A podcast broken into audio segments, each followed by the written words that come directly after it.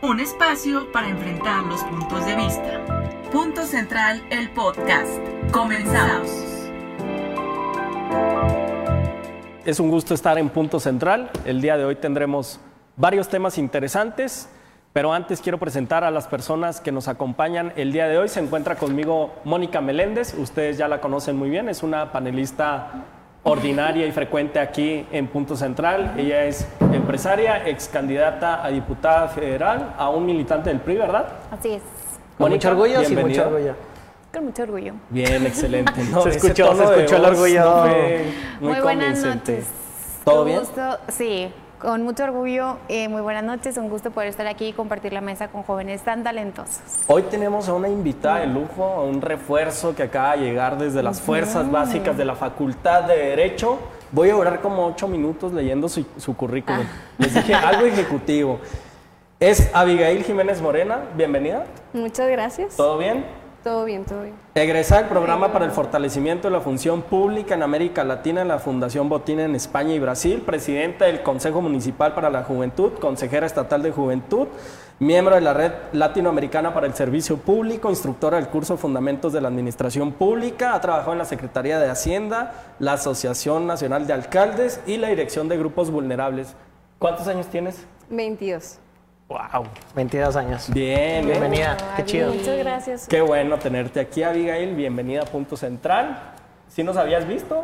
Sí, sí los ¿Sí había conocías visto, programa? Porque me quedaron dudas e incertidumbre. No, no, no. Todo en orden. No, ¿Todo pues bien? muchas gracias. Muy emocionada de estar aquí con grandes personalidades compartiendo los puntos de vista. Y buenas noches para todos. Ovidio Guzmán ha estremecido a la estructura del Estado, a la opinión pública. El hijo del narcotraficante más afamado en el país y yo creo que en Latinoamérica, simbró las raíces del Estado. Quiero que ahora que ya han pasado varios días, que pasó la efervescencia, que ahora tenemos ya datos más fríos, que podemos hacer un análisis más objetivo, tratemos de fijar nuestras posturas. No les voy a pedir que sean objetivos o que sean fríos. Quiero que el día de hoy, esta noche, hablemos de lo que realmente sentimos. Si todavía anhelamos un Estado de Derecho, un país donde las leyes se cumplan y que el principal promotor de que se cumplan sea el presidente de la República, les pido que el día de hoy opinemos con ta- total franqueza, teniendo las reservas obvias por tratarse de un tema tan grave como el narcotráfico. Si me permiten, Abigail y Mónica, ahorita antes de iniciar el programa, yo expresé que me interesa mucho conocer la postura del señor Amin Anchondo, porque en Siempre algunos temas deja- es muy liberal, pero en otros es extremadamente conservador, como en el tema de seguridad. Te escuchamos, Amin. Gracias. Yo siempre he dicho que yo no creo en ese tema de izquierdas o derechas o conservadores o liberales. Cualquier, cualquier extremo es malo. Y, este, y para todo hay posturas y sí, con mucho gusto lo platicamos. Sí. Oye, ahorita que estás presentando a todos, que, que terminé de presentar de que Mónica, Avi, Ovidio Guzmán, dije, ¿a qué hora se va- a aparecer aquí? Que podría ser que se aparezca porque anda suelto, libre y es una persona común y corriente como nosotros, con órdenes de aprehensión Aunque tenga órdenes de prisión. pero que no se van a ejecutar. Al menos tenemos esa, esa certidumbre en este gobierno. La verdad es que creo que lo que sucedió la semana pasada es un punto, este, y aparte en esta administración, creo, y yo lo tuiteé de esta forma, puede ser uno de los grandes errores de Andrés Manuel que marque la pauta de lo que sigue en su gobierno. Creo que los presidentes han tenido puntos de inflexión, eh, como fue, por ejemplo, para Peña Nieto el caso de Ayotzinapa. Dos años duramos diciendo que era el Salvador de México, ¿no? El Saving México, las reformas, salió publicados en revistas en Estados Unidos como Times, y de repente pasa Ayotzinapa y empieza a desmoronarse todo este, lo que había construido en cuestión de imagen. Yo no sé si este vaya a ser el gran error de Andrés Manuel, este, porque a partir de ahora la percepción y la convicción de este gobierno es totalmente diferente. Bueno, ni tanto, ¿eh? ¿Y por qué, espérame, por qué digo la percepción? Porque aunque puedas opinar que era lo correcto, la percepción que tenemos sobre el Estado de Derecho y sobre la fuerza del Estado es totalmente diferente. Porque ahorita debatimos si fue lo correcto o no, y lo vamos a debatir más adelante. Así es. Lo que sí estoy seguro es que va en contra del México que al menos yo sueño vivir. Y que va en contra del que muchos pensábamos que teníamos y del que muchos pensábamos de la capacidad que teníamos como Estado. Este, vimos una mala planeación, Vimos un acto totalmente en contra de la ley, que es agarrar a alguien que tiene una orden de aprehensión y soltarlo sin ningún motivo jurídico al respecto. Y segundo, pues vimos la debilidad institucional, al menos en ese momento, de una mala planeación que se convirtió en una superación numérica de armamento, etcétera. Vimos un Estado que yo no sé si no se habían dado cuenta de la capacidad que tiene narcotráfico, al menos en esa ciudad, de defenderse. Y vimos a una agrupación delictiva con una organización impresionante. Esto, si el Estado no estaba consciente de eso, no lo midió, no lo planeó, no lo, no lo advirtió, es que está muy mal esto, este tema. Pésimos y es irresponsable y es ingenuo el pensar que no tenían ahorita le entramos, ahorita le entramos a sería lo correcto, no sería lo correcto, porque ahí es donde entra un poquito el sentido común en muchas cosas, pero el sentido común para un gobierno, y es lo que nos hace diferentes a los servidores públicos. Los servidores públicos solo podemos hacer lo que la ley estrictamente dice, y los ciudadanos pueden hacer todo lo que la ley no les prohíba. Y la ley no dice que puedes liberar a un reo si tú consideras que es lo correcto en ese momento. A, a, una, a una persona que tiene una orden de aprehensión y fue aprendido. Hay una preocupación que a mí me parece extraordinaria y es la falta de comunicación entre el secretario de Seguridad y el presidente de la República. Hubo seis versiones según una relatoría que hizo el periódico El Universal. Si ustedes se fijaron en las ruedas de prensa posteriores a que se empezó a publicar en redes sociales, había versiones encontradas y distaba mucho lo que dijo el presidente de la República un día después. Primero dijeron que se trataba de un operativo de rutina por esa zona en Culiacán. Sí, que se lo toparon. Que se lo, toparon, literal. Después dijeron que se había cumplimentado una orden de aprehensión, a lo cual el, el presidente de la República dijo eso y el secretario Durazo dice que no que se trataba de un patrullaje de rutina. Yo creo que tú dices que es un punto de inflexión, pero a mí no me parece. A mí me parece que era algo que tenía que terminar por suceder por la falta de coordinación. Antes de cederles la voz, quiero platicarles de un gesto que a mí me pareció determinante en este grave conflicto.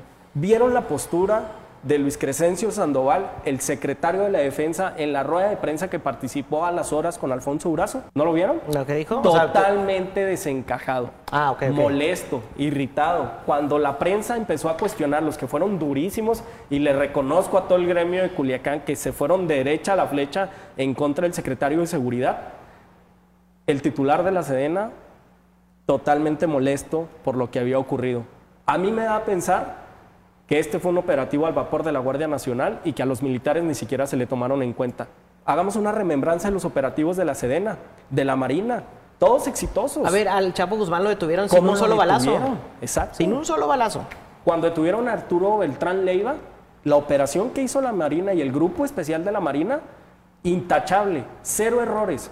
Hubo un enfrentamiento al final del operativo, pero fue porque respondieron al fuego que el crimen organizado les había propinado fuerte.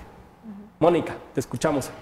¿Sabes algo más allá de esto? Es como el sabor de boca que deja esta experiencia, ¿no? Este, yo leía algunos medios internacionales y la verdad es que sí, me causaba mucho ruido los títulos que, que, estaban manejando en las notas en donde decía el gobierno de México humillado ante el crimen organizado, ¿no? O sea, o sea, qué percepción, y no de uno y no de Estados Unidos, o sea, de la prensa internacional, o sea, de muchos periódicos de muchos países, y es en donde dices, híjole, cómo queda este Londres, Washington, el país, el mundo. Porque no es el gobierno de Andrés Manuel, es el gobierno de los mexicanos, o sea, nosotros, o sea, realmente México es de todos, me explico, que Andrés Manuel ahorita sea el que esté al frente, bueno, ese es otro ese es otro boleto, ¿no? Pero a fin de cuentas el contexto internacional es México en sí, o sea, no es no es tanto con nombre y apellido, ¿no?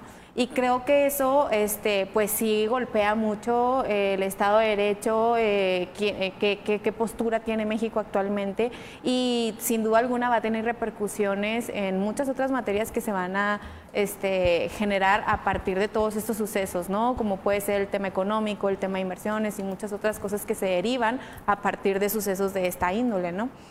Dame un segundo, Abigail, ¿crees que sea ya el pasaporte de impunidad para los grupos eh, criminales?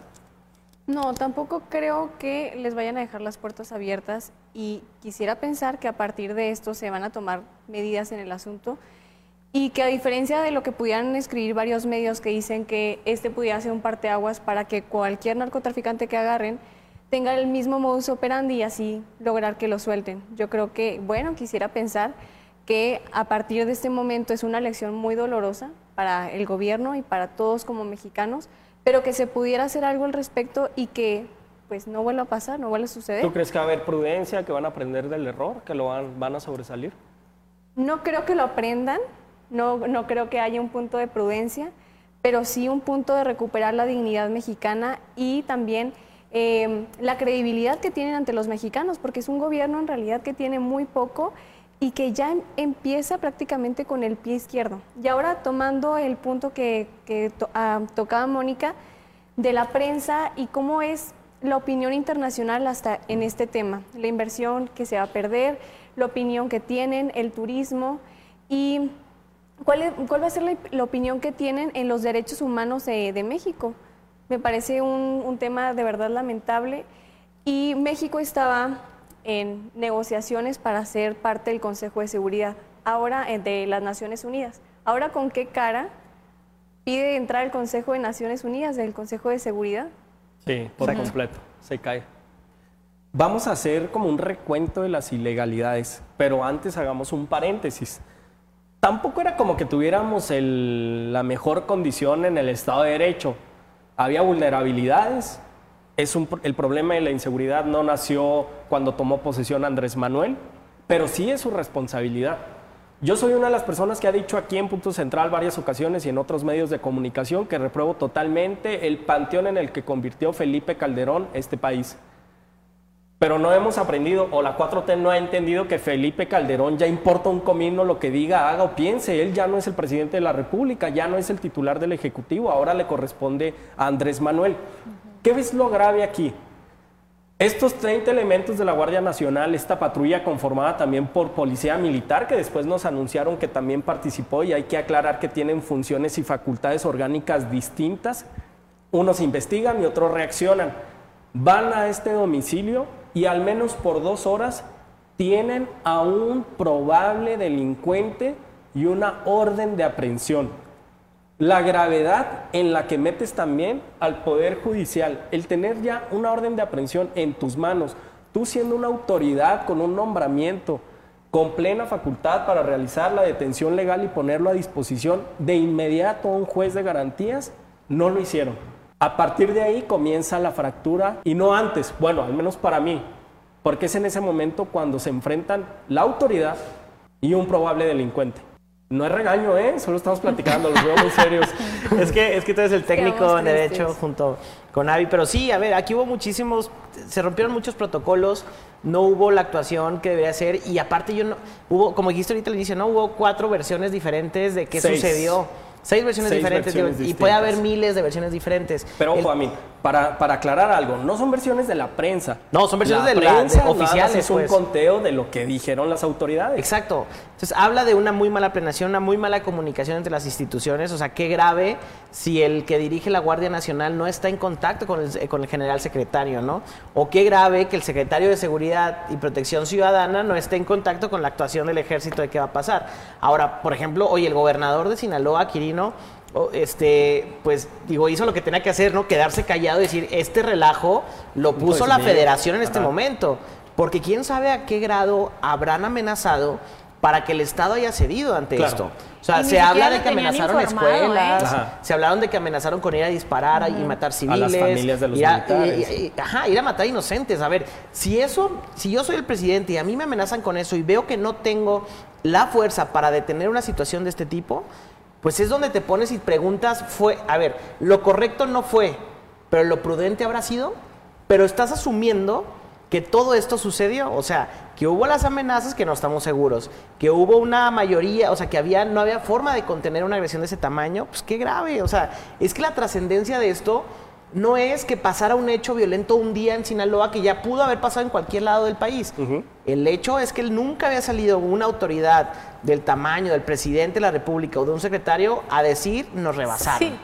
Punto. Yo la verdad es que juré, o sea, digo, yo obviamente y todo el mundo supimos que fue un, error gravísimo lo que sucedió, pero yo sí juré, por cuando un día antes en la noche que Andrés Manuel dijo, hasta mañana voy a dar comentarios al respecto de la Mañana mañanera, ajá, yo dije, mañana va a decir está la renuncia del De Durazo. de Durazo o algo, ¿no? Como para, yo creo como para lavarse las manos, pero cuando, nunca pensé que él fuera a decir, pues sí, nos, nos arrebasaron este, los sucesos y demás, y pues sí, lo tuvimos que además la liberar. actitud de Andrés Manuel en la como lo- mañanera- y como lo dijo, exactamente, ¿no? Entonces, Arrogante, con su bastón sí- de mando, totalmente Sí. insensible para lo que estaba ocurriendo. Sí. Sí, se fue contra la prensa. Sí, pobre Por el reportero favor. de Y Reforma, le también a pusieron mí, un o sea, trapeadón la feo. verdad es que a mí se me hace también la justificación, creo que no es este suficiente, vaya.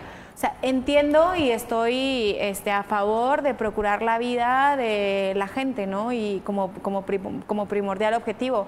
Pero a ver, si yo, o sea, si yo dijera, bueno, a ver, todos los, eh, todo el equipo, toda la gente que andaba con este, eh, el hijo del Chapo y demás, y quien, quien, estuvo, quien estuvo presente en ese suceso, o sea, a ver, si se fueran a su casa a jugar Lego o algo así, yo diría, bueno, pues, pero a ver, hoy, o sea, lo, o sea, lo, lo- lo determinas de que hoy lo paras, pero mañana van a seguir haciéndolo en otro lado. Y lo hemos estado viendo en cómo se han suscitado, no nada más este, en los estados del norte, sino también en el sur del país, ¿no? Entonces dices, a ver, hoy procuras la vida de unos, pero ma- ¿y mañana A qué? ver, o sea, ¿y hago- pasado qué? ¿no? O Les sea, hago una pregunta. Si o sea, ustedes si a eso son- se dedican. Si ustedes son los titulares de la Guardia Nacional, ¿aprobarían el operativo para ir a detener el hijo, al hijo del Chapo?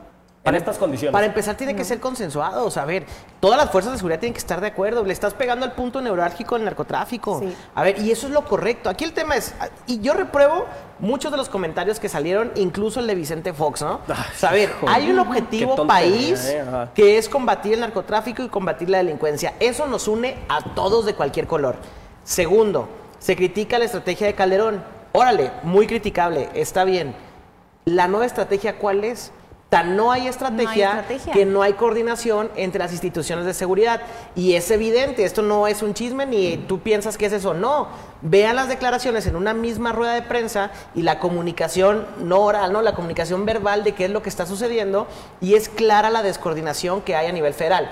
¿Me preocupa? Claro que me preocupa, por supuesto. ¿Cómo no es posible que estuvieran de acuerdo en hacer un operativo conjunto para detener a una pieza de tal importancia? ¿no? O sea, eh, eh, eso es lo que Y el realmente dice gobernador no ¿qué está tenía ni idea de Exacto, nada. yo al o sea, de veía nada. Él perdidísimo. dijo, eh, no sé, me van a informar hoy por la noche y en la noche que le marcaron le dijeron, gobernador, ¿qué nuevas o qué, ¿Qué tiene? qué- qué tiene novedad? Y dijo, ¿saben qué? No sé, me, me acaban de avisar nada más que pues la reunión me la cambiaron para mañana en la ¿Viste mañana, ¿no? un tuit? A ver, yo haría lo mismo si fuera de ese gobernador. Claro, ¿eh? yo también. Claro, ¿Por por qué? Porque aquí, Sí. si yo no estoy enterado de absolutamente ¿cómo no le nada, ¿cómo al- declaras? ¿cómo no si vas a hacer un operativo de tal índole en el estado de Chihuahua, ¿cómo no vas a tocar base con el gobernador? Exacto. o sea, Pues al menos en privado. En Y privado, con un nivel bien, de secrecía pero ¿cómo no absoluto. tocas base? O sea- Creo que eso es lo que se debería hacer, ¿no? El titular de la Sedena al gober y nadie más.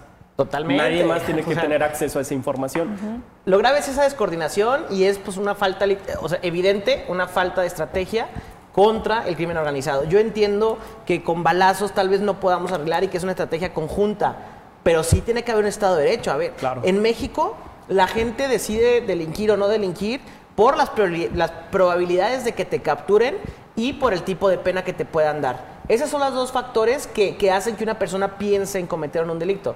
Si vemos que hay impunidad en México enorme y que muy poco porcentaje, menos del 5% de los delitos, se castigan, pues imagínate ahora el narcotráfico que ve este tipo de salidas. Eso es, eso es lo crítico y creo que, que sí debemos de todos a ponernos a pensar, uno, como sociedad, ¿qué vamos a hacer?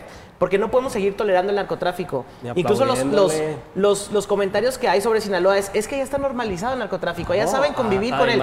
Eso no debe suceder. Una defensa colectiva por ser el hijo del Chapo y porque ayudaban a muchas personas. Ahí también se empieza a desmitificar estas figuras popula- populachas, ¿eh? De ¿Hace que el cuánto? gran narco ayuda, crea escuelas, hace aquí y hace allá. ¿Hace cuánto hubo una traer este protesta en. Badiraguato, no? De, a, favor de, la- de, de Andrés Manuel. Había personas que marchaban por la liberación del Chapo Guzmán. Y yo creo que aquí nosotros como sociedad también tenemos un, un punto a, a considerar, que nosotros también tenemos culpa en que hayan soltado al Chapo, por eso que están comentando, por la narcocultura, por las marchas que hacían, por idealizar o de alguna manera eh, ponerlos como dioses a los narcos. Entonces creo que lo que vamos haciendo como sociedad sí va aportando poco a poco a que se normalice y que lo veamos hasta, algún, hasta cierto punto como positivo los narcos. Entonces nosotros como sociedad sí tenemos también parte de la culpa y yo creo que eh, pues todos tenemos un- una parte de en que hayan liberado. apología a del delito. Claro, ¿no? hay gran número de personas que los concibe hasta necesarios en la sociedad y a veces incita a que suplan las funciones de seguridad pública, Es que es el, es el mayor símbolo de deterioro de la sociedad. poniéndote a pensar, si el- sientes que el gobierno no está respondiendo a tus necesidades de otra persona, sin importar a qué se dedique, responde a tu necesidad primero de alimentación, de escuelas para tus hijos, te da un trabajo, ¿a quién le vas a responder tú como sociedad? Claro, ¿lo entiendo? Sí, porque te vuelves vulnerable. Ante la carencia te haces vulnerable. Y cualquier resquicio de amor o de cariño, ahí vas. Sí. Ahora, como también, por ejemplo, aquí en Chihuahua que están prohibidos narcocorridos, qué bueno. Hubo Sí. gente que se puso, oye, ¿qué onda? Pues eso no se puede, la libertad de expresión, lo que quieras. ¿Qué es el bien mayor? O sea, hay un bien mayor aquí y es punto. Aquí en Chihuahua no podemos idolatrar ese tipo de acciones. Y para afuera. Y hay que empezar a trabajar eso como sociedad. ¿Para qué? Pues para que el gobierno tenga también suficiente respaldo de ir tras estas figuras y de ir y, y- y lograr pues, la, te- la detención y lograr acabar con la impunidad. Pero si no es así, si como sociedad también nos les volcamos en contra del gobierno, ¿dónde está la defensa de nuestros soldados, de nuestras Fuerzas Armadas? Ellos actuaron al 100%, arriesgaron sus vidas. Imagínate con ¿Qué? qué ganas van a salir ellos a continuar con este la tema, falta ¿no? de respaldo. Imagínate los que están patrullando en Badiraguato, en Culiacán, en Los Mochis. Oye. Ante la falta de respaldo de tu comandante supremo. Jefe supremo, exacto, exacto. Y, y hay que valorar y dignificar también esos trabajos. ¿Por qué? Porque arriesgan su vida todos los días.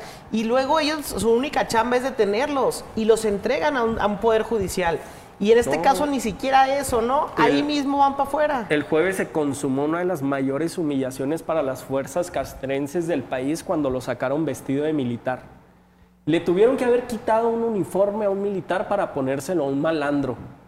Imagínense lo que debe representar para un chavo, una persona que a los 17, 18 años se enlista en el ejército, pasa unas friegas físicas y Yo vi mentales. eso, qué sí, foto. hasta la jornada lo publicó en ocho columnas donde Ovidio sale vestido con una casaca militar. ¿Ah, sí? Sí, lo publiqué en mi Facebook. Yo no vi eso. A mí, hay graves no te sigo, no no, me has te sigo, una disculpa. ¿eh? Te quité un like. Me puede muchísimo, me duele, me duele. Vamos a, vamos a Qué platicar. lamentable eso. Que, que no me sigan en Facebook, ya. No, que, yo, No, no, que yo, yo- yo no vi esa foto, No, pero sí, Una o sea, se lo tuvieron o que haber quitado a un militar no para ponérselo a él. Todavía, el- a partir del jueves yo, yo me sentía en un país surrealista. Empecé a escuchar al abogado del Chapo con Azucena en Milenio.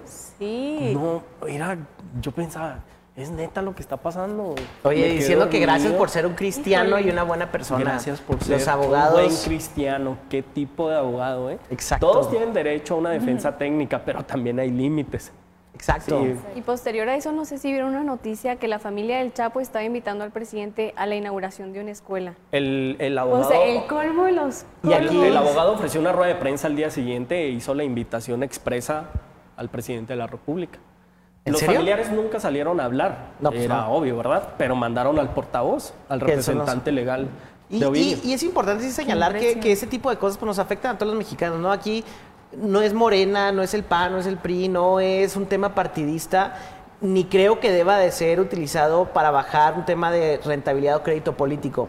Sí es un tema de mucho más trascendencia sobre qué vamos a hacer como país con este tipo de cosas, porque ya pasó, ya se dio el mensaje, ¿qué sigue para la reconstrucción social?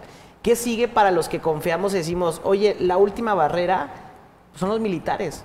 Porque si ya la policía municipal, la policía estatal, la propia policía federal, o en este caso la Guardia Nacional, se vieron este, rebasados, queda la frontera militar. Y si ahí no vamos, a- o sea, no- vemos que no se puede, entonces, ¿qué nos queda para protegernos a los mexicanos? Por eso es importante ver qué sigue y, y- y enfocarnos en el tema país, ¿no? Sí, el objetivo de todos debe ser combatir la delincuencia, combatir el narcotráfico, combatir la corrupción, la impunidad. Eso es de todos. El cómo es lo que tenemos que discutir. Y en este caso yo no veo un cómo concreto. A mí me parece que la 4T tiene una habilidad inaudita para zafarse o querer librarse de los problemas. ¿Cómo incrustaron la narrativa de que habían hecho lo correcto, de que habían evitado miles de muertes, tratando de saltear el gran agravio que le hicieron a las leyes mexicanas? Y eso puede que sí. A ver, es que puede que sí hayan evitado muchas muertes. Vimos lo que estaba pasando. O sea, el poder, yo, no, yo nunca he visto en un video el poder que tenían. Y si no Al- calcularon eso, ¿El crimen organizado? Ajá, o Sí, sea, a ver, yo- en un video tú lo habías visto de esa forma, en tan poquitas horas, tantas personas. Es que fue más impresionante por el calibre 50, por el brownie que traían. Eh, pues. yo nunca lo había visto. A ver, ese tipo de cosas dices, ay, cañón. Y eso lo tendría medido el, el- el Estado mexicano. Y además es, ¿a qué amenazarían? Sí. Porque si amenazaron con irse a escuelas a disparar, a matar inocentes, a matar a cualquier persona que caminara, pues ahí es, que donde ni- dices, ay, cañón. Pero yo no tengo esos datos. ¿Por qué? Pues porque las amenazas no las publicaron, ¿no? Es que ninguno de los mortales vamos a tener acceso a esa, A esa información. información. Imagínense la llamada que tuvo que haber hecho el abogado al secretario de seguridad o al de la Sedena. No creo que le hayan hablado al presidente tampoco. Pero, ¿qué le, han, qué le, qué le pusieron sobre la mesa para que Andrés Manuel abdicara esa decisión? No fue algo sencillo, no fue una No, decisión sencilla. definitivamente no. Es lo único que creo puedo sospechar, ¿no? O sea, sí, sí, sí debe ser algo bastante fuerte. muy complejo. Y no creo que haya solo sido las amenazas que le hicieron, por ejemplo, a los familiares de los militares, a las escuelas. Yo creo que tuvo que ser algo aún más determinante o algo aún más grave. Y, y no hay, digo que no lo sea eso, ¿verdad? Pero tuvo ahora, que haber sido algo hay mucho más encuestas grave. que se hicieron inmediatamente y donde la gente cree que fue una decisión incorrecta, ¿no? O sea, preguntaban si crees que fue una decisión pertinente, valiente o que fue una decisión ¿Qué fue para incorrecta. ustedes? Quiero escucharlos. Los tres son muy brillantes, muy prudentes. Quiero, quiero Pues escucharlos. es que la perspectiva es muy... A ver, primero...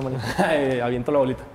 No, yo totalmente lo califico como incorrecto. O sea, Incorrecto, Yo no, lo tú hubiera, sí. yo no lo hubiera hecho sin calcular bien, o sea, la trascendencia de los hechos, ¿me explico? O sea, o sea, y más de un tema de este índole y más de un pez tan gordo como el que se trata, ¿no? O sea, o sea yo, lo, yo, yo a lo mejor hubiera eh, generado un poquito más de estrategia, que evidentemente no hubo estrategia, y sí hubiera coordinado un poquito más a la gente que estaba involucrada en el operativo, ¿no? Que evidentemente pues tampoco estaban coordinados. Entonces, yo es lo que hubiera hecho. Ahora, también, este, luego de pronto se vuelve bien fácil como estar de este lado de la mesa y, y hacer como yo hubiera hecho esto, y hubiera hecho esto, y hubiera hecho el otro, ¿no? Este, pero sí creo que como oposición, o sea, sí creo que de una manera responsable y eso es lo que a mí lo que a mí me gustó del posicionamiento que hizo este Alejandro Moreno, el presidente nacional del. PRIM. Ok. Qué gacho Este, eres. ¿Por qué? Que él dijo, o sea, independientemente de la situación y de los errores y demás, o sea, creo que el asunto y la problemática está y creo que sí debemos de sumarnos a poder apoyar y, y buscar una estrategia y buscar las condiciones para que se den las cosas de una manera más favorable, ¿no? Y yo creo que yo creo que todos los partidos lo deberían de, de hacer, Pues, al menos, ¿no? O sea, no, porque a fin de cuentas, o sea, esto digo, sí puede tener mucho jugo político, o sea, pero más allá de eso, es como No, que la parte es de los perverso, mexicanos, ¿eh? ¿no? O sea, Totalmente exacto, o sea, perverso. es como, como, como, ya no se trata de, de cuestión políticos, es como México. En política todo se vale, pero en temas de seguridad Exacto. sí es, es muy Entonces, obsceno. ahí yo creo que, que sí le deben de entrar todos como a la parte de propuesta, o sea, como a la parte de, de- de que los expertos verdaderamente en este tema, pues le entren, ¿no? Es que creo que a Durazo le queda grande el cargo, ¿eh? Yo O sea, no lo hubiera puesto ahí, Anda en campaña, dicen por Sonora. en serio. Yo lo dividiría, yo lo dividiría en tres cosas. La primera, como planeación, fue muy mala. Como reacción, cuando ya ves que te habían ganado, y yo no sé qué nivel de amenazas, tal vez fue la prudente, pero incorrecta. Y comunicación, pésimo. Horrible, hasta las Pésimamente tres horas y media comunicado. salieron a decir algo. Exacto. Yo no creo que haya sido una decisión fácil decir suéltenlo. Por eso repito, como planeación muy mala, como reacción, tal vez lo prudente en ese momento sí hubo este tipo de cosas que luego dijeron que sucedieron y comunicación muy Es mala. que nos dejaron un espacio de tres horas donde cada uno se estaba imaginando sus guerras y sus y- Sí. escenas bélicas y hasta las tres horas escuchas al secretario de seguridad diciendo honestamente puras tonterías para que sea un Y secretario deja de tú, seguridad. mientras tanto salía videos y en un mensaje cosas. totalmente ambiguo donde pues nos quedamos peor de que si hubiera salido a hablar. Abigail, ¿tú cómo lo ves? Totalmente incorrecto. Me avergüenza muchísimo la situación que vivimos como mexicanos, pero también eh, pongo las cosas en la balanza y si yo fuera Andrés Manuel López Obrador y corroborara que las amenazas son reales, porque como ustedes lo mencionaron, no tenemos eh, cómo corroborarlo, que fueran reales y que realmente estaba en peligro la, pues los de, la- el bienestar de la ciudad, hubiera buscado alguna manera de, eh, pues no de negociar, porque no se trata tampoco de, de abrir la puerta a negociar con el narcotráfico, pero de disminuir el riesgo para la población. Eso sí, eh, yo creo que el principal, eh, el principal punto sí debe ser la población. Los asuntos de, de seguridad y de si agarran a un narcotraficante o no, quedan para mí en segundo plano cuando se trata de salvaguardar la vida de las personas. Sí, yo no me quiero escuchar como Felipe Calderón. Y ojalá que nunca, Eres su ni hijo. siquiera remotamente sea el 1% de Felipe Calderón. Pero es que yo sí creo mucho en las leyes, compas, y yo sí creo muchísimo Yo sí creo que en el derecho penal y no, no, no. O sea, simplemente yo no hubiera autorizado nunca un operativo de esa forma. Y yo por un momento Ahora, pensé, pero a ver, yo, yo te quiero hacer una pregunta. Tú, tú eres secretario de seguridad y haces una mala planeación de un operativo, estás a medio operativo y sucede esto. Y te dicen, vamos a matar a, a cuanto civil pase por enfrente de nosotros. ¿Qué haces? Tú cometiste el error de hacer una mala planeación. Y Lo ya estás a medio de la bronca. Lo primero que hago es comunicarle a la secretaria de Gobernación o al presidente de la República. Tratar de estirar la liga lo más que Yo se creo que sí pueda. lo comunicaron. ¿Tú crees? Yo creo que la decisión sí viene Andrés Manuel. Sí, yo también. O sea, inevitablemente Pues el Gabinete de Seguridad ni siquiera tiene facultades para tomar esas decisiones tajantes. Es Yo una, yo es una el decisión que solo el presidente puede tomar. Yo intentaría, en mi modesto y limitadísimo conocimiento en los asuntos de seguridad pública, tratar de estirar la liga lo más que se pudiera antes de ceder. Eso es lo que hubiera hecho. Sin poner en riesgo, obviamente, la vida de, de civiles o de personas Pero te inocentes. están amenazando. Eh, Es que, ah, de hecho, hace años tomé un curso en, en PGR donde te daban lineamientos y parámetros de cómo gestionar las amenazas, saber qué, qué tan ciertas eran, qué sí Ajá. podía pasar, qué no podía pasar. Por eso yo primero que nada haría eso, tratar de estirar, de ganar tiempo lo más que se pudiera. Ahora, hay una versión que a mí me dieron y que me pareció también bastante interesante, que fue un manotazo de poder del Poder Judicial porque duraron muchísimo en librar la orden de aprehensión, en llegar la orden de aprehensión. Cuando es un delito de ese tipo, ¿cuánto te gusta que pase para que un juez la, la libre? ¿40 minutos? ¿Media no, hora? no tengo idea del proceso. Media hora, 40 minutos, interno. una hora se me hace muchísimo para que un, un delito de ese tipo y sobre todo que ibas a detener a una, a una persona de ese peso, todo el tiempo que pasó y que la retrasaron pudo haber sido también un factor determinante por la situación política que vive el Poder Judicial con el Ejecutivo. No quiere decir que eso haya pasado, es simplemente una versión que alguien me dio conocedora del derecho, conocedora y que trabajó en la Secretaría de Gobernación. ¿Puede ser? Sí, la verdad es que est- estuvo muy cañón. O sea, lo que pasó, lo que pasó es un hecho para de, de mucho sin precedentes y de mucho este, Tenemos muchísimo futuro. que aprender. Exacto. Muchísimo que aprender. Es- Creo que sí nos llevamos una humillación muy grande ante los ojos del mundo. Y creo que Andrés Manuel tiene que hacer un ejercicio de reflexión y de humildad muy grande.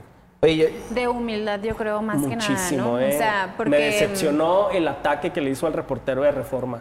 Totalmente. Sí. Vale un comino de qué medio sea, está haciendo una pregunta legítima, así sea del de forma o sea de Sí, Oye, proceso, y que más sea. que nada que nada sus más. propios, sus propios argumentos, sus propias declaraciones hace seis años, hace tres años, hace algunos Siempre hay un años. quit.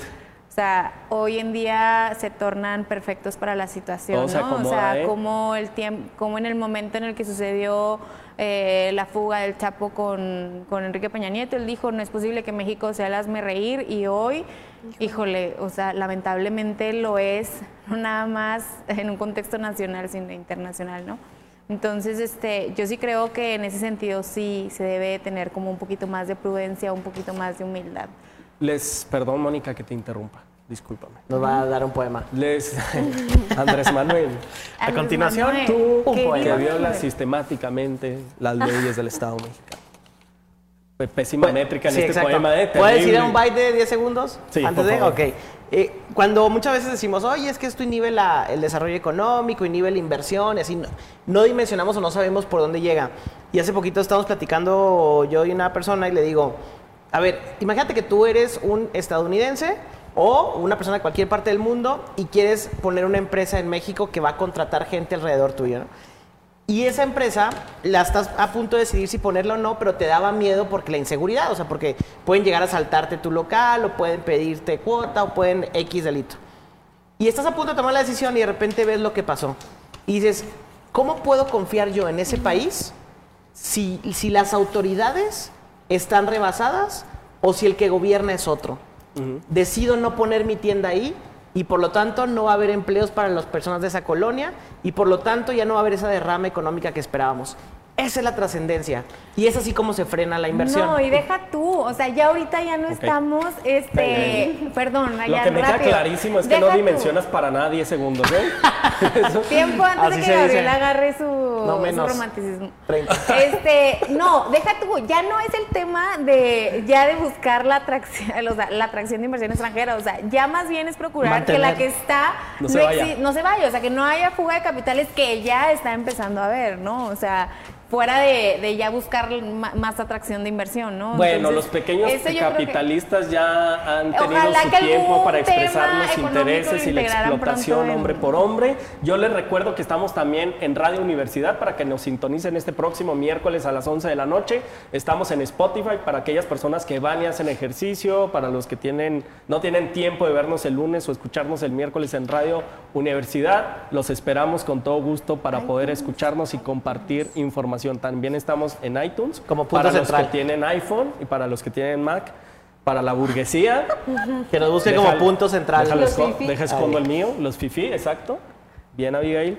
Bueno, vamos a un corte porque el día de hoy es noche de celebridades. Viene el cenit de los juveniles del Partido Acción Nacional en Chihuahua y vamos a platicar de un tema bastante interesante. Abigail, te invito a que te quedes con nosotros porque vamos a Muchas tener gracias. para cerrar el bloque y el programa un tema demasiado interesante que es la futura y posible legalización de la marihuana. Volvemos en un minuto. Estás escuchando Punto Central. Un espacio para enfrentar los puntos de vista. Está con nosotros Ricardo Huerta platicando con a mí. Les voy a pedir que me dejen iniciar el programa. Sí, y adelante, ya pueden platicar. ¿eh? Es que son muy amigos. Está Siéntate con en tu nosotros. casa. Gracias, amigo. Compartimos, compartimos más que ideología. Bueno, está con nosotros Ricardo Huerta. Él es secretario estatal de Acción Juvenil, ¿verdad? Así es. Ya me lo aprendí. Es, Bienvenido, dicho. Ricardo. Yo recuerdo hace unos meses el Ricardo más joven que vino a debatir aquí con su contrincante antes de la elección. ¿Cómo que más joven? Pues ¿Qué ha cambiado de, ese Ricardo al de ahora? No, pues no mucho, fíjate. Al Ya hasta se sienta en medio. Este, pues yo voy avanzando. Cuídate porque luego te...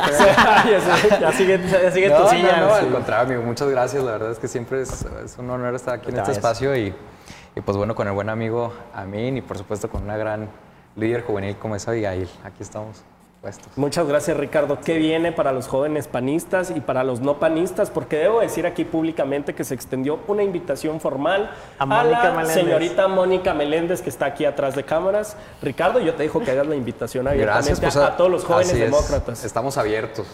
La verdad es que sí es un evento especialmente para jóvenes, jóvenes eh, militantes, simpatizantes o jo- todo aquel joven que quiera pues, recibir capacitación en comunicación política, en estrategia electoral, en función, en, función a- en la función pública, en participación ciudadana, información y capacitación.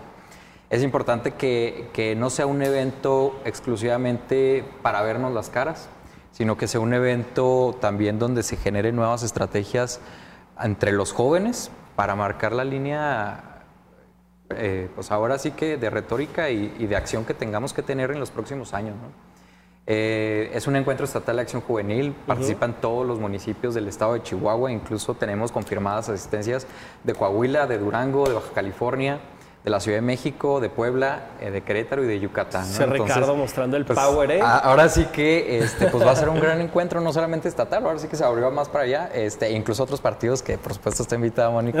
Ya Y lo con- dijo, pero ya- verdad, ya confirmó con Mónica Meléndez, aquí gusto, verdad. haciendo dedito. ¿Vas a ir, Mónica? No solamente Mónica. Ahí está, ahí está. Perfecto, El audio quedó Ahí está, grabado. quedó aquí confirmada Mónica. Bajas, ¿verdad? Y, y- y la verdad es que pues va a ser todo el sábado, es, es todo el sábado de acción, de acción juvenil, es todo el sábado de, de- de estar entre los jóvenes reunidos, porque fíjate, comenzamos a las 11 el registro, a las 12 comienza el evento, este, y pues bueno, son conferencias, nos acompañará el gobernador del estado, el, ah, presidentes municipales eh, panistas, como el alcalde Maru Campos, eh, por supuesto el senador Gustavo Madero, nos va a acompañar por ahí, es muy probable que nos acompañe Pancho Barrio. Eh, todavía está en veremos, pero lo más seguro es que sí, tenemos un 90% de seguridad que sí. Y bueno, tenemos 15 talleres simultáneos, en donde ya invitamos a muchos diputados, regidores y funcionarios que nos pueden dar, nos pueden dar esos talleres y que pues, son especialistas en los temas. ¿no? Una de ellas es Laura Contreras, con el tema de participación ciudadana. Este, otro de ellos es Marco Bonilla con el tema del War Room y cómo se construye, este, entre otros muchos, ¿no? Y, y bueno, vamos a tener un show de stand-up de clausura. En el show ¿Con viene, Amin? eh, tal vez, pero sabes que se cotiza muy caro a Sí, mí. sí, me. Entonces, este, Había- luego, luego había lo presupuesto descartamos. más bajo. Dijimos, pues bueno, no, no nos alcanza para mí, Nacho. Entonces, lo, lo hicimos con, con un stand que se llama Marco Polo, que trae el show de Juanita. Órale. Entonces, este, pues bueno, Lo ubico. ¿Sí lo conoces? Sí. Sí. En, en una parte importante que es ahora sí que el corazón del encuentro nos van a pasar la vieja guardia o a las autoridades morales del partido, la estafeta a los jóvenes, los que apenas van entrando o los que ya estamos en el proceso así de que ya casi casi yéndonos, ¿no? Este, pero pues De acción juvenil. Sí, de acción juvenil. Sí, Yo sí, también dije, ¿te despides? No, de acción juvenil. Haz de cuenta que es una parte muy emocionante porque celebramos los 80 años del PAN, clausuramos con este evento los, los 80 años en Chihuahua del PAN y nos entregan la estafeta para seguir luchando los próximos años en, en Acción Nacional. Es una gran responsabilidad, eh, no solamente para un servidor, sino para todos los jóvenes que van a recibir esa estafeta. Se van a hacer varios, no solo Eh, son liderazgos juveniles, tú. Ok. entre los cuales estás tú.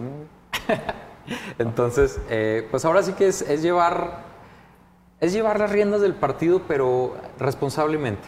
Es llevar la doctrina de manera responsable, de manera que todos los jóvenes que vayan a integrarse a las filas de acción juvenil reciban esa capacitación.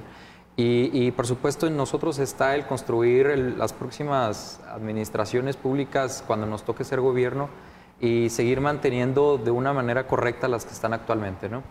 Eh, uno de los invitados, tenemos muchos invitados especiales, pero sobre todo los, los juveniles que van a estar recibiendo la estafeta. Eh, te hablo, por ejemplo, de, de los secretarios juveniles municipales. Te hablo, por ejemplo, de Lucero Nieto. Te hablo, por Bien. ejemplo, de Nancy Frías, de Miriam Soto. Muy Eh, bien. Muy bien. Excelente. Te hablo, y, hay presidentes de comités municipales que son jóvenes y que también van a recibir la estafeta, un Julio Huerta de Camargo, ¿no? por ejemplo. Y es bien importante que, que les demos su espacio, es bien importante que después de muchos años que no tenemos un, un evento así de jóvenes panistas, pues lo podamos, eh, lo podamos hacer de la mejor manera, no solamente cerrarla o ser clausura de, de los 80, de los festejos del 80 aniversario del PAN, sino también ser el comienzo de lo que viene para los jóvenes y para todo el PAN en sí, en Chihuahua. ¿no? Pues es un mensaje de apertura muy grande, un simbolismo que puede ser muy emotivo, pero también lleno de responsabilidades. Es. Debe ser un peso específico recibir esa estafeta. Abigail, ¿vas a asistir? No te quiero comprometer al aire, pero Yo creo que sí. sí. Ah, ok. A mí Nanchondo, claro. Por a mí, supuesto que ahí voy a estar. El hombre nos efigie del panismo. Es una gran responsabilidad de- los jóvenes lo que viene en este contexto y digo, ahorita lo estamos hablando al respecto, ¿no? Sí. Y parte, pues este programa es básicamente hecho y, y- y la verdad es que Gabriel lo hace muy bien en el sentido de darnos expresión a muchísimos jóvenes de diferentes índoles, de diferentes ideologías, porque a fin de cuentas los partidos políticos, y ahorita lo hablábamos, ¿no? Que, que- que queríamos invitar a Mónica Meléndez, Que digo, tenemos que, entender que si como generación no nos unimos y no avanzamos más allá de una ideología partidista o lo que sea, no vamos a poder avanzar como país. Y más en- si en el PAN se están comprometiendo eh, este, entre todos a, a seguir con esa lucha ideológica de principios y valores muy fuerte eh, que tiene el panismo y sobre todo una historia bien bonita que tiene aquí en... en- Sí. Yo creo que lo más... eh, el PAN nacional... eh, Dentro del PAN nacional, el PAN de Chihuahua Sí, es no el que más el PAN de historia tiene. Claro, claro. Y esa es una responsabilidad moral para todos los que estamos ahí, porque hay que continuar con esas luchas ideológicas. Y hay que estar bien abiertos, ¿no? Eh, eh, por supuesto, hemos estado por más de dos meses avanzando en este programa del encuentro para que todos los jóvenes que, que asistan se sientan muy, muy bien recibidos y por supuesto que se lleven lo mejor del encuentro. Pero sobre todo, pues no, que no sea el principio y el final, ¿no? Sino también que sea ahora sí como que un evento que marque, eh, pues que marque el- lo, lo venidero, que nosotros nos pongamos estrategias ahí mismo y que por supuesto sea, sea el marque de una agenda política y Exacto, de social. allá iba. Que sea un encuentro, de, de un espacio que de diálogo, llevar. de ideas y que a partir de ahí se construyan líneas directrices muy claras con la participación de todos. ¿Todavía se pueden inscribir? ¿O- Todavía se pueden inscribir, eh, bueno, pueden ingresar a la página de Facebook Acción Juvenil Chihuahua, ahí están las ligas en todas las fotos que hemos subido en los últimos, en los últimos días y bueno, pues eh, solamente es, es registrarse, ¿no? Ahí mismo en cuanto lleguen se les va a dar un kit, una mochila, un termo para café, una playera y pues este, van a tener incluso, les incluye la alimentación ahí mismo, así que no se tienen que preocupar por nada, nomás el hecho de llegar. Siempre está padre hablar de lo que va a haber, de el gran logro que significa para ti como líder este, juvenil del PAN, pero ¿qué ha significado para ti todo este proceso desde que entraste? Recuerdo mucho, sí, ya fuera de broma, cuando estuviste aquí en el debate, que tú llegaste a tiempo formal en Tron para, para el debate, hasta este culmen, si lo podemos llamar así, porque todavía te falta buen tiempo en tu gestión. ¿Qué tanto les ha costado en la organización, las desveladas, el arrastrar el lápiz? Mira, se requiere mucha madurez política y, y- y madurez personal el, el estar haciendo, bueno, fíjate, nos encargaron un evento de esta magnitud, ¿no? Y el, y el echarlo a cuestas, pues no es, no es poca cosa, ¿no? Digo, humildad aparte, porque este, a lo mejor sí puede haber mejores eventos y los habrá, pero un evento así echado al hombro con todo el corazón y con todo lo que le hemos estado metiendo de ganas, pues bueno, yo creo que este, para mí significa mucha, mucha, mucha responsabilidad y sobre todo significa mucho cariño por Acción Juvenil que le tengo. Y ya tengo 26 años, entonces yo creo que va a ser el último encuentro que me va a tocar como juvenil. Así que pues hay que echarlo todo a la casa por la Oye, ventana. ese es un gran tema del PAN, ¿eh? Los jóvenes, Sí. o sea, el, área juvenil del PAN Hasta los se acaba a los 26. 26, No mínimo los podría- 29, hasta los 26. que es Pues es este, que- la edad de ley de, Sí. de la a mí juventud. no le gusta esto. No lo Oye, no, pues el PRI lo tiene hasta los 35, ¿no? ¿Quién? Ya- Yo todavía tengo 29 años. El PRI hasta, El PRI lo tiene hasta los 35, ¿eh? Ah, 35. Sí, sí, sí, sí, sí. Y, Sí, pues que son jóvenes Sí, no, todavía. no, esos ya no son jóvenes, esos ya, ya de 35 O sea, de 30 años ya- abajo, chavísimo. Bueno, están invitados al encuentro hasta de 30 años, ¿eh? de 30 para abajo. Sí, pero sí, la verdad es que sí, el PAN tiene muy abajo el, Apenas. el- el rango Sí, de- de, 26 edades. años. ¿No, 26 se- años. ¿No podría ser eso sometido a reforma, Ricardo? Sí puede ser, sí puede ser, pero es a Sí nivel ser, nacional, ¿no? Este, fíjate que como, como la acción juvenil se construye a base de, un lineamiento. Oye, sí, ya hasta me sí. reformar. Pues nos cambiamos. Este, como hay un lineamiento donde nosotros elegimos a nuestros propios eh, líderes juveniles este, de manera democrática, pues yo creo que tiene que ver con la edad de decir, bueno, hasta los 26 años y más allá de 26 es un tema de que se meten más los grandes o que se meten más personas así, pues que, los- que no deberían de lleva- estar, ¿no? sí. En- Lleva implícito sí. otros intereses Igual también. pasa, pero bueno, este, al final eh, somos los jóvenes los que votamos al final del día en esas asambleas. ¿no? Muy bien, Ricardo, te agradezco muchísimo que hayas venido a Punto No, al Central. Ven más seguido, te desapareces. Yo sé Pues que tienes mucha chamba. Es que a mí es el que decide la agenda. Oye, o sea, sí, a mí- bueno, con fuera- razón. Ah, con razón fuera. no- no Oye, me digas. oblígalo Con que razón no me invitan. compromételo aquí públicamente. Obliga, mi perro. Pregúntale, pregúntale directo. Oye, vamos a un corte y regresamos porque todavía nos queda otro tema y entrará el famoso Jorge Holguín, embajador del CrossFit, a explicarnos las ventajas de legalizar la marihuana. Estás escuchando Punto Central. Un espacio para enfrentar los puntos de vista. El 20 entre el 27 y el 30 de octubre, en el periodo ordinario del Senado de la República, se va a debatir la iniciativa del senador Ricardo Monreal para legalizar la marihuana. Ojo, hay que decir, la Suprema Corte de Justicia de la Nación, el gran... No, mejor ya no voy a decir nada porque luego vamos a entrar en otra controversia y quiero aprovechar todo el tiempo que tenemos. Señor Jorge Holguín, tú que eres un pro legalización de la marihuana, ¿qué ventajas tiene para la sociedad? Debo decir que antes de iniciar el programa, Jorge Holguín lo expresó de esa manera. No quiero asumir tus posturas, Jorge. Así ¿Lo es, ves Gabriel. bien? Totalmente, totalmente. Primero que nada, buenas noches, Buenas bienvenido. noches, sí. Saludos Perdóname, a, a todo el público, gracias por invitarme. este, y sí, Gabriel, es una iniciativa promovida por, por, por este, por este señor Monreal. Sin embargo, es una lucha de activistas muy, muy, este, pues sí, de muchos años. Y cabe resaltar que esta, esta, esta iniciativa de ley nace de, la inquietud de la, de la sociedad civil organizada por eh, llegar a este consumo lúdico de, de la marihuana. Esto tras la reiteración de cinco criterios por la Suprema Corte de Justicia de la Nación y como bien dices, es esta última semana del mes de octubre el límite que tiene el presidente y los diputados para eh, hacer esta, esta legalización. Porque la Suprema Corte envió como periodo límite esas fechas. Así es. Entonces tendrá que... el- Sí, no es como vol- voluntad totalmente Sí, política. exacto, no la hay también. El PAN Exacto. está muy renuente en el tema. Exacto, y sin embargo cabe destacar que en el Plan Nacional de Desarrollo viene esta, esta transformación de la, de la guerra contra, contra el narcotráfico. Y pues habla de esta no criminala- criminalización de, de los consumidores de marihuana. A ver, tú que ya eres casi una futura abogada, Abril, con tanta experiencia en escasos 22 años que a mí me dejó sorprendido. ¿Crees que sea el camino correcto? Yo creo que es un camino eh, peligroso, pero necesario. La pregunta para mí sería, ¿está la sociedad lista para que sea legal el consumo de la marihuana? Porque yo creo que sería abrir puertas a bajar los niveles de, para empezar, lo que van a percibir los narcos por la venta de los estupefacientes. ¿Cómo nosotros lo vamos a capitalizar?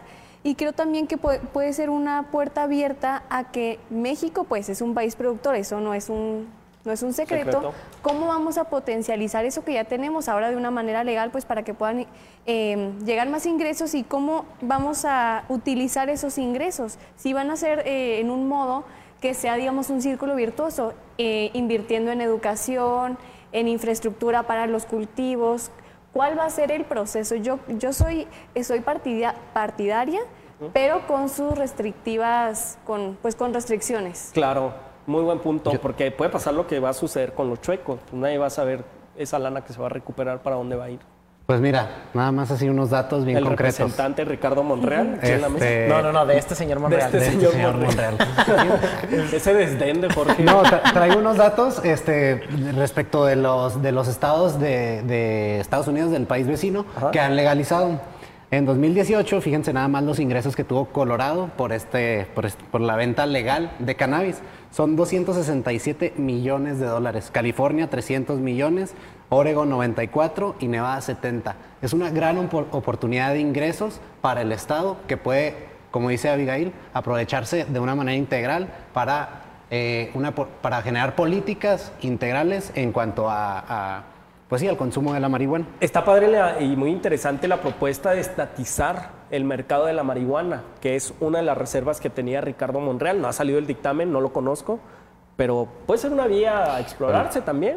Sí, pues sí, ya No, es un no, gran paso. me estás diciendo que sí por compromiso, Jorge. Lo siento hasta No, acá. la, la verdad es que yo creo en, en el libre mercado y creo que, pues sí, la capacidad de, de las personas consumidoras de tener el acceso a diferentes tipos, calidades y precios de marihuana, este, pues lo hace, eso hace que sea mucho más enriquecedor esta legalización. ¿Aminora la comisión de delitos?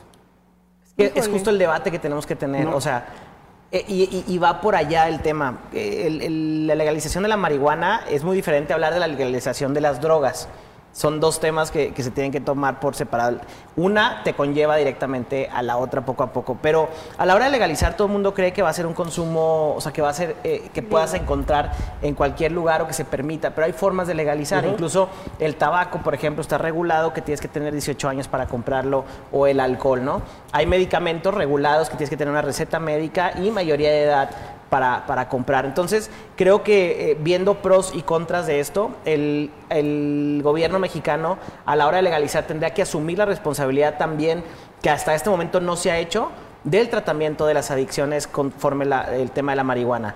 Además, y digo no se ha hecho porque es muy baja la inversión que hay, incluso ha llegado a ser cero este, la inversión que hay en cuestión de centros de rehabilitación, de este, prevención vía información, etcétera. Y además la educación del consumo. Y esto sería positivo en el sentido que se tomarían eh, las riendas. Además de que podríamos tener estadísticas reales sobre el problema que hay en el tema de este, las Claro, adicciones. es Porque ahorita hay vital. mucho consumidor este, escondido que no, que no declara que consume porque el simple hecho de ser ilegal, pero es un consumidor a fin de cuentas. Podríamos hablar de tema de calidades, ¿no? Que estás ¿Qué te consumiendo estás algo fumando? seguro, Exacto. contrario a que, te- que, que no sabes qué es lo que te estás consumiendo. Esas cosas son eh, beneficios que daría y claro que también hay que ver este, qué va a pasar, eh, contraproducente, ¿no? Habría más acceso o no, aumentaría o no el número de consumidores, que según este, estadísticas de otros países no ha aumentado el número de consumidores. Sin embargo, yo sí creo que de repente vas a empezar a escuchar más gente que consuma marihuana por el simple y sencillo hecho de que ya lo dicen porque ya no es legal Así es. y antes no lo decían, ¿no? Creo que es fundamental eliminar prejuicios y apelar a métodos científicos exactos, con mucha Totalmente. precisión. Y sobre todo si lo hablamos en un esquema de este combate al narcotráfico, pues estaríamos hablando de que le quitarías el flujo corriente, ¿no? O sea, el, el la- el- el ingreso que tienen ellos constantemente, de entrada se lo quitaríamos. Ya hay que definir.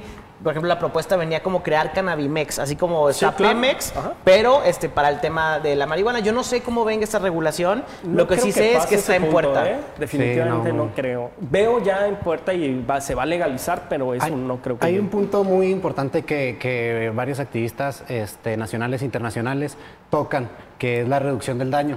La reducción del daño atiende a justo a lo que decía Min, que los consumidores lo hagan de una manera responsable, informada y segura. Y exactamente es eso, saber qué te estás fumando, porque peligro y sean otras sustancias, como ya lo hemos visto, igual pasa con otras drogas, como lo es el cristal, El cristal. la cocaína, etcétera.